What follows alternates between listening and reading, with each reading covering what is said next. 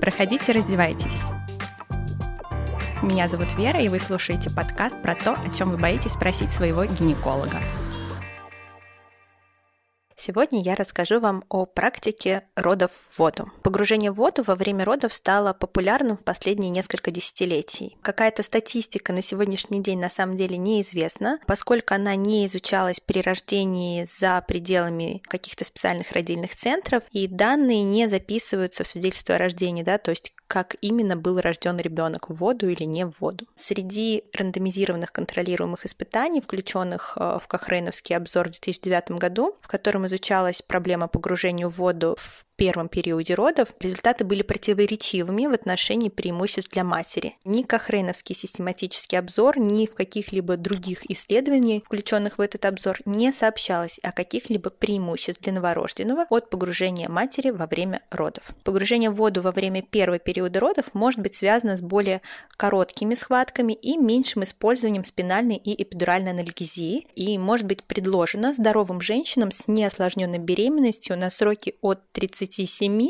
недель до 41 а, недели и 6 дней. Связанного повышенного риска неблагоприятных исходов для матери, плода или новорожденного в первом периоде родов не наблюдается. Надо отметить э, на своей практике, скажу, что я рожала в первом периоде родов тоже в ванну, и мне действительно было легче, мне действительно было не так больно. И если бы вдруг мне пришлось рожать второй раз, я бы тоже первый период родов предпочла бы провести в ванной. Женщина также должна быть проинформирована о редких, но серьезных осложнениях для ребенка, связанных с рождением в воду. Об этом я дальше скажу чуть подробнее. Также надо особое внимание уделять учреждениям, в которых вы рожаете. Почему? Учреждения, которые планируют предлагать роды в воду, должны установить строгие протоколы для отбора кандидаток. То есть не каждой женщине можно рожать в воду. Второе. Необходимо, чтобы обслуживание и чистка ванн и бассейнов также проводилось по специальным протоколам. Процедуры инфекционного контроля, включая стандартные меры предосторожности и средства индивидуальной защиты для медицинского персонала. Также во время родов в воду должно осуществляться наблюдение за женщинами и плодами через определенные промежутки времени при погружении в воду. И должно быть отработано, насколько женщине будет легко покинуть ванну, выйти из этой ванны, если возникнут какие-то серьезные проблемы, какая-то экстренная ситуация со стороны матери или плода, да, насколько легко женщина сможет встать из этой ванны. Поговорим о потенциальных осложнениях для матери. Как уже сказала, в первом периоде родов э, осложнений у матери, как правило, никаких не наблюдается,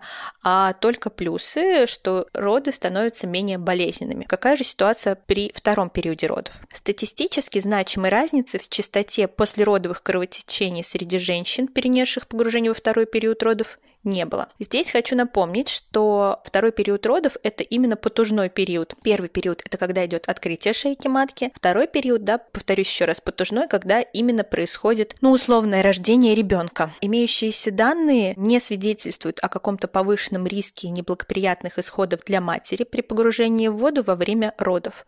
Однако этот вывод э, должен быть подкреплен отсутствием данных о редких каких-то серьезных исходах, таких как тяжелая какая-то заболеваемость или смертность есть. Что же с плодом? Начнем с первого периода родов если мать рожает в воду в первом периоде родов. Имеющиеся данные на сегодняшний день не указывают на какой-то повышенный риск неблагоприятных исходов для ребенка или новорожденного при погружении в воду во время первого периода родов. Во втором периоде родов все не так радужно. Описаны случаи серьезного заражения синегнойной палочкой и легионеллой, а, два из которых закончились летальным исходом. Важно отметить, что в нескольких из этих случаев были дополнительные факторы риска заражения, включая недостаточную дезинфекцию бассейна и погружение в воду с подогревом, заполнение бассейна за две недели до использования по назначению и использование воды из загрязненного источника. Поэтому еще раз говорю, важно, когда вы выбираете место, где вы будете рожать воду, чтобы учреждение имело все сертификаты о качестве и ванны, и воды и так далее. То есть во всех учреждениях, которые предлагают роды воду, должны быть строгие протоколы обслуживания